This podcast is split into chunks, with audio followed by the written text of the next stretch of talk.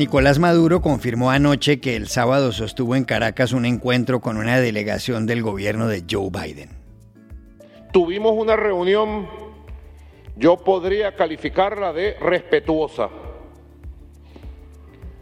cordial, muy diplomática. Todo apunta a que Washington, que contempla no volver a importar petróleo ruso por la guerra en Ucrania, busca reiniciar las importaciones de crudo venezolano. ¿Cómo sería eso? ¿Cambió anoche el tono de Maduro respecto a Estados Unidos? Hablamos en Caracas con el periodista Saúl Noriega y en Houston con el experto en energía Francisco Monaldi.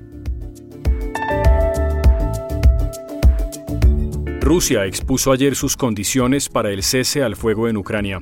Una de ellas tiene que ver con la OTAN. ¿Qué es exactamente esa organización y cuál es el lío? Dori Toribio lo explica en este episodio. El mundo del fútbol está estremecido por la batalla campal el sábado entre aficionados en Querétaro. ¿Cuál es el origen de la violencia en el fútbol mexicano? Llamamos al escritor y periodista Antonio Ortuño.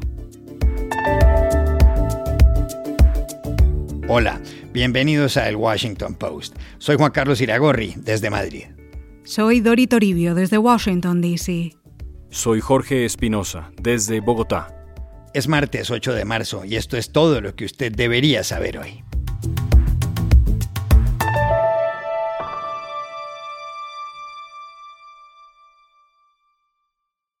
El presidente de Venezuela, Nicolás Maduro, ratificó anoche que el sábado sostuvo un encuentro con una delegación del gobierno de Estados Unidos que preside Joe Biden. Según este diario, The Washington Post, de la delegación formaban parte Roger Carstens, experto en temas de rehenes, Juan González, asesor de Biden para América Latina, y Jimmy Story, el embajador en Caracas. La idea era hablar, entre otras cosas, sobre la posibilidad de que Estados Unidos vuelva a importar petróleo venezolano, ya que está considerando suspender las importaciones de petróleo ruso por la invasión a Ucrania. Anoche Maduro dio más detalles del sitio donde se llevó a cabo la reunión, en la que estuvo acompañado por su esposa Silvia Flores y por el presidente de la Asamblea Nacional, Jorge Rodríguez. La hicimos en el despacho presidencial principal, en el despacho número uno, Ahí estaban las banderas de Estados Unidos y de Venezuela y se veían bonitas. El presidente venezolano habló además de sus impresiones sobre el cara a cara con la delegación estadounidense. Me pareció muy importante poder cara a cara conversar temas de máximo interés de Venezuela y del mundo. Y yo ratifico, como le dije a la delegación, toda nuestra voluntad para desde la diplomacia, desde el respeto y desde la máxima esperanza de un mundo mejor, nosotros poder avanzar en una agenda que permita el bienestar y la paz de los pueblos de nuestro hemisferio. Estados Unidos rompió relaciones diplomáticas con Venezuela en 2019 y desde marzo de 2020 el Departamento de Estado ofrece una recompensa de 15 millones de dólares a quien dé información sobre Maduro. Además, Maduro ha protestado reiteradamente por el proceso que se le sigue en Florida al empresario colombiano Alex Saab, de quien se ha dicho es testaferro suyo. ¿Cambió Maduro el tono anoche frente a Estados Unidos? ¿Refleja esto el resultado de la reunión? Se lo preguntamos en Caracas al periodista y analista político Saúl Noriega. Sí, Juan, efectivamente podríamos hablar de resultados inmediatos, tangibles y audibles, porque escuchamos a un Maduro la noche del lunes en un tono totalmente distinto al que tradicionalmente utiliza cuando se refiere a Estados Unidos. Atrás quedaron los calificativos de imperialismo, eh, pitiyanquis o colonialistas que tantas veces ha usado Nicolás Maduro para precisamente referirse a funcionarios estadounidenses. Dice que en esta ocasión la reunión del pasado sábado duró unas dos horas. Dice que trataron temas de interés, aunque no detalló cuáles. Y allí sí arremetió en contra de agencias internacionales por considerar que han publicado distintas mentiras. De resultados tangibles también hablamos de que próximamente se va a retomar la mesa de diálogo nacional, como eh, señala Maduro, esto en referencia a una nueva jornada de negociaciones con la oposición venezolana que recuerden había iniciado en México pero se había suspendido. Y también vimos a un Maduro y escuchamos a un Maduro muy bajo de tono al referirse a Rusia. Atrás quedó esa defensa a ultranza al presidente Vladimir Putin. Incluso dice Maduro que está muy preocupado por una posible guerra en Europa que puede escalar a otras regiones. Incluso habla de una posible tercera guerra mundial. Pide Maduro respetar los corredores humanitarios, algo que ha venido irrespetando eh, precisamente Rusia. Sin duda alguna, un Maduro totalmente distinto y que en menos de 48 horas ya está dando algún tipo de resultado esta reunión con funcionarios de Estados Unidos. Por otro lado, Estados Unidos ha dicho que considera suspender las importaciones de petróleo ruso y muchos piensan que podría sustituirlas con crudo venezolano. El petróleo ruso constituye apenas el 3,5% del total de las importaciones de Estados Unidos. Eso representa unos 750.000 barriles diarios. ¿Podría entonces el petróleo de Venezuela suplir al ruso a escala mundial, pero más exactamente en Estados Unidos? Hablamos ayer con el director del programa latinoamericano de energía de la Universidad de Rice, en Houston, en Texas, el venezolano Francisco Monaldi. La producción de Venezuela hoy en día está en alrededor de 750 mil barriles diarios y sería muy difícil incrementarla eh, por encima de algo como un millón de barriles en los próximos seis meses. O sea que su impacto desde el punto de vista del mercado mundial sería eh, irrelevante. Eh, lo que sí podría ocurrir es que Venezuela podría suplir parte de lo que Rusia estaba supliendo a las refinerías de la costa del Golfo de los Estados Unidos, porque eh, ese mercado, de hecho, los rusos lo tomaron de Venezuela cuando en el año 2018 Venezuela salió de ese mercado por las sanciones. De manera que ese crudo pesado podría ir allá, eh, que en este momento está yendo a China, podría eh, ir a, los Estados Unidos. Em, sin embargo, hacia futuro también habría la posibilidad de que hubiera algún tipo de incremento en la producción de Venezuela, pero eso requeriría inversiones gigantescas de alrededor de 12 mil millones de dólares por año y no pareciera nada fácil que eso ocurra este, con Nicolás Maduro en el poder.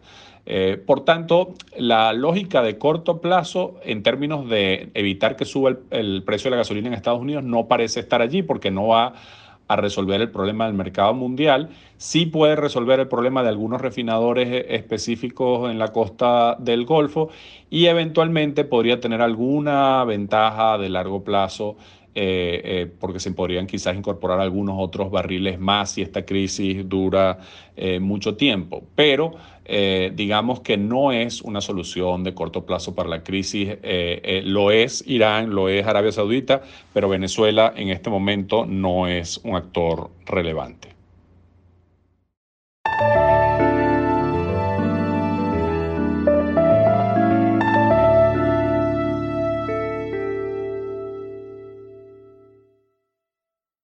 Rusia anunció ayer las condiciones que exige para decretar un cese al fuego en Ucrania. Lo hizo por conducto del portavoz del presidente Vladimir Putin, Dmitry Peskov. Una condición es que Ucrania reconozca que Crimea, la península que Moscú invadió en 2014, es territorio ruso. Otra, que reconozca la independencia de las regiones de Donetsk y Lugansk. Esas dos regiones en el sureste de Ucrania y que limitan con Rusia forman lo que se llama el Donbass. Ahí hay grupos independentistas armados. En los combates desde 2014 ha habido 14.000 muertos. Otra condición que anunció Rusia ayer para un cese al fuego es que Ucrania redacte una nueva constitución en la que se declare país neutral, es decir, que se desmilitarice y que no forme parte de la OTAN. Para que haya claridad, Dori, ¿qué es la OTAN? Espinosa, la OTAN es la organización del Tratado del Atlántico Norte, una alianza de defensa creada aquí, en Washington, el 4 de abril de 1949, para garantizar la seguridad mutua de sus miembros en Europa y Norteamérica, por la vía política y militar. La OTAN nació casi cuatro años después del final de la Segunda Guerra Mundial, con el objetivo precisamente de que un conflicto como aquel no volviera a repetirse jamás. Y en aquel contexto querían contrarrestar la la amenaza de la entonces Unión Soviética. El primer secretario general fue el general británico Hastings Ismay y el primer comandante supremo aliado en Europa, el general Dwight Eisenhower, que asumió el cargo en 1951 hablando de una alianza para la paz. Durante meses, las naciones de la OTAN han construido un muro de seguridad. No tienen intención de agresión, solo desean vivir en paz tras la defensa que han construido para proteger la libertad que ellos mismos se han ganado, dijo Eisenhower. For many months, the nations of NATO have been engaged in building for themselves a wall of security. They have no aggressive intent or purpose of their own. They desire only to live in peace uh, behind the defenses that they themselves collectively build to protect their own uh, freedoms, which they themselves have earned. Dos años después, por cierto, Eisenhower se convirtió en presidente de los Estados Unidos. El tratado fundacional de la alianza, llamado el Tratado de Washington, tiene 14 artículos que se basan en las ideas de cooperación y defensa colectiva. Uno de los más importantes es el artículo 5, que declara que un ataque contra un Estado miembro es un ataque contra todos. Además, está el artículo 10, que define la política de puertas abiertas de la OTAN, que hoy tiene su sede en Bruselas. Es decir, todo país soberano tiene la libertad de decidir si quiere entrar o no en la organización. La incorporación requiere un acuerdo unánime de todos los miembros. Dori, ¿cuántos países miembros tiene la OTAN? Pues Juan Carlos, hoy en total son 30. Primero, en 1949, la OTAN se formó con 12 países fundadores, que eran Estados Unidos, Canadá, el Reino Unido, Francia, Italia, Dinamarca, Luxemburgo, Bélgica, Holanda, Islandia, Noruega y Portugal. Después hubo sucesivas ampliaciones y se incorporaron Grecia, Turquía, Alemania y España. En 1999, ya tras la caída de la Unión Soviética, entraron Hungría, Polonia y la República Checa. Y en 2004, Rumanía, Bulgaria, Eslovaquia, Eslovenia, Estonia, Letonia y Lituania. Y el último país en adherirse fue Macedonia en 2020. Ucrania no forma parte de la alianza, pero quiere incorporarse, igual que hicieron antes muchas ex repúblicas soviéticas. En 2008, Ucrania solicitó la entrada, Georgia también. Desde entonces ha habido muy pocos avances, pero Putin ve toda esta expansión de la OTAN hacia el este como una amenaza a las puertas de su casa. Termino con dos datos más. Moldavia, que comparte frontera con Ucrania, no quiere entrar en la OTAN, pero sí ha solicitado ya el ingreso en la Unión Europea, junto a Ucrania y Georgia, por la vía rápida tras la invasión rusa. Y en Finlandia y Suecia, que no tenían previsto incorporarse a la alianza, la semana pasada por primera vez en la historia las encuestas indicaban que la mayoría de la población de ambos países está a favor de unirse a la OTAN. Moscú les advirtió que eso tendría consecuencias militares. Finalmente, Dori, ¿qué ha dicho la OTAN de la invasión rusa a Ucrania? Pues el secretario general de la OTAN, Jens Stoltenberg, dice que esta es la peor agresión militar en Europa en décadas, reitera que la OTAN es una alianza defensiva que no amenaza ni busca amenazar a Rusia y que el compromiso de sus miembros con el artículo 5 es inquebrantable. La OTAN ha enviado más tropas al este de Europa y más ayuda a Ucrania, pero no impondrán una zona de exclusión aérea en ese país, como pide el gobierno de Kiev, porque para eso tendrían que enviar aviones de combate a Ucrania y derribar aviones rusos, y eso sería una guerra total en Europa, dice Stoltenberg. And of course, the only way to implement a no-fly zone is to send NATO planes, fighter planes, into Ukrainian air airspace, and then impose that no-fly zone by shooting down Russian planes. And our assessment is that uh, we understand the desperation, but we also believe that if we did that, we'll end up with something that could end in a full-fledged war in Europe involving many more countries.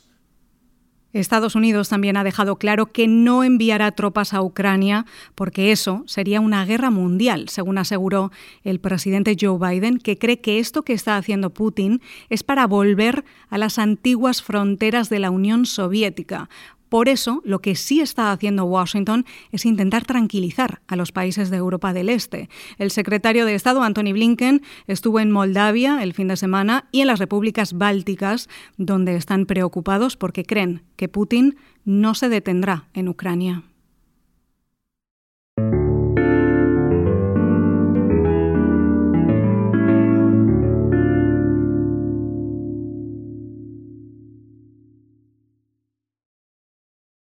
El mundo del fútbol, que tiene miles de millones de habitantes, se estremeció el sábado con un gravísimo episodio de violencia en la ciudad de Querétaro, a 220 kilómetros de Ciudad de México. En el Estadio Corregidora jugaban de locales los Gallos Blancos de Querétaro y como visitante el Atlas de Guadalajara. Estos clubes están de la mitad de la tabla de posiciones para abajo. De repente, en una de las graderías, comenzó una pelea entre aficionados de los dos clubes. Ante la falta de control policial, fue escalando y escalando hasta que el árbitro paró el partido. Era el minuto 62. Los jugadores se marcharon a sus vestuarios. Cada vez eran más las personas que tomaban parte en la bronca. Puñetazos, patadas y empujones iban y venían. Algunos hinchas se quitaban el cinturón para golpear con la hebilla a los adversarios. Otros terminaron desnudos, indefensos, en el suelo.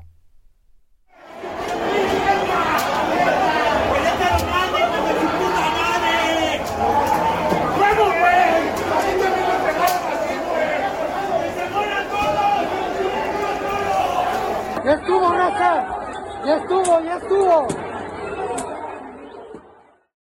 Parte de los espectadores, muchos de los cuales eran familias con niños, debieron bajar al césped para cruzarlo en medio de la batalla campal. Cuando todo acabó, se contabilizaban 26 heridos. Se habla de algún muerto. No es la primera vez que se produce un episodio de estas características en Querétaro. Tampoco es la primera en que hay enfrentamientos entre aficionados y barras bravas. ¿Dónde se originó la violencia en el fútbol mexicano? Llamamos ayer a Guadalajara al escritor y columnista del diario El País, Antonio Ortuño. Mira, Juan Carlos, la violencia en el fútbol mexicano, eh, desde luego, no empezó el sábado eh, lleva tiempo recrudeciéndose y, comenzó en el momento en el que eh, los intereses de muchos directivos y clubes, entre los primeros que recuerdo, eh, está el, Pachuga, por ejemplo, el propio Atlas, comenzaron a formar a, estos grupos que sustituyeron a lo que aquí se llamaban porras, que eran grupos de aficionados que eran más bien familiares y amigos entre ellos, y ese viejo ambiente familiar de los estadios en México, eh, los directivos atizaron el, fuego para formar estas, estas barras al estilo sudamericano, eh, que a su vez tiene tanto que ver con el de esos grupos siniestros de, hooligans eh, ingleses o de tifosi italianos. Y estos grupos definitivamente pues son de, radicales, tienen un discurso en general cuando menos hostil y violento con respecto a los rivales y, se fue desde muchos frentes e insisto en que, en, que, en que directivos, en que gente de los despachos, pero también gente de medios de comunicación, eh, entre todos han ido atizando ese, ese fuego de la, de la violencia que comienza siendo retórica, uno no puede entrar a, a las redes en México que se habla de fútbol, sino que lo encuentras todo lleno de, insultos absolutamente disparatados y de, y de una virulencia eh, que, que, de verdad eh, avienta un poco para, para, atrás, ¿no? Esto lleva años ocurriendo, ya ha habido incidentes anteriores entre, entre eh, aficiones, agresiones también al personal de seguridad en otros estadios, y uno a uno todos los clubes o la inmensa mayoría han ido cediendo al tener estos, estos grupos casi como si tuvieran pues ahí milicias eh, eh, en, los estadios, ¿no? Y la, violencia en un país como México, nada está eh, fuera de la, de la sombra muchas ocasiones del crimen o de las relaciones con el crimen organizado. Creo que es algo que hay que estudiar mucho más a fondo, esos, esos lazos que existen también entre, entre las barras y entre esos grupos radicales y violentos, pues con asociaciones abiertamente criminales, ¿no? Y, y como sabemos, porque no es México el primer lugar en el que sucede. Esto termina eh, siendo también un tema que a veces tiene que ver con los, con los reventas y con muchos enjuagues bastante oscuros que desgraciadamente se dan en el, en el fútbol.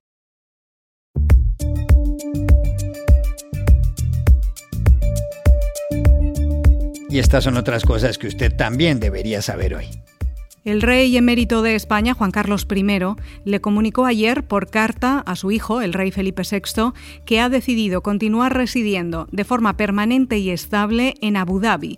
También le dijo que en algún momento volverá a España sin hospedarse en el Palacio de la Zarzuela. El ex monarca se exilió en los Emiratos Árabes Unidos en 2020. La Fiscalía Española había abierto una investigación sobre su patrimonio en el extranjero que fue archivada la semana pasada. La selva tropical amazónica está cada vez más cerca del umbral crítico que la separa de la desaparición. Un análisis ayer de la revista Nature Climate Change concluye que más del 75% del bosque virgen ha perdido la capacidad para recuperarse de sequías e incendios. Las causas, la deforestación, que reduce la cantidad de lluvia y el calentamiento global. El estudio dice que una vez se alcance el punto de no retorno, será imposible recuperar el Amazonas.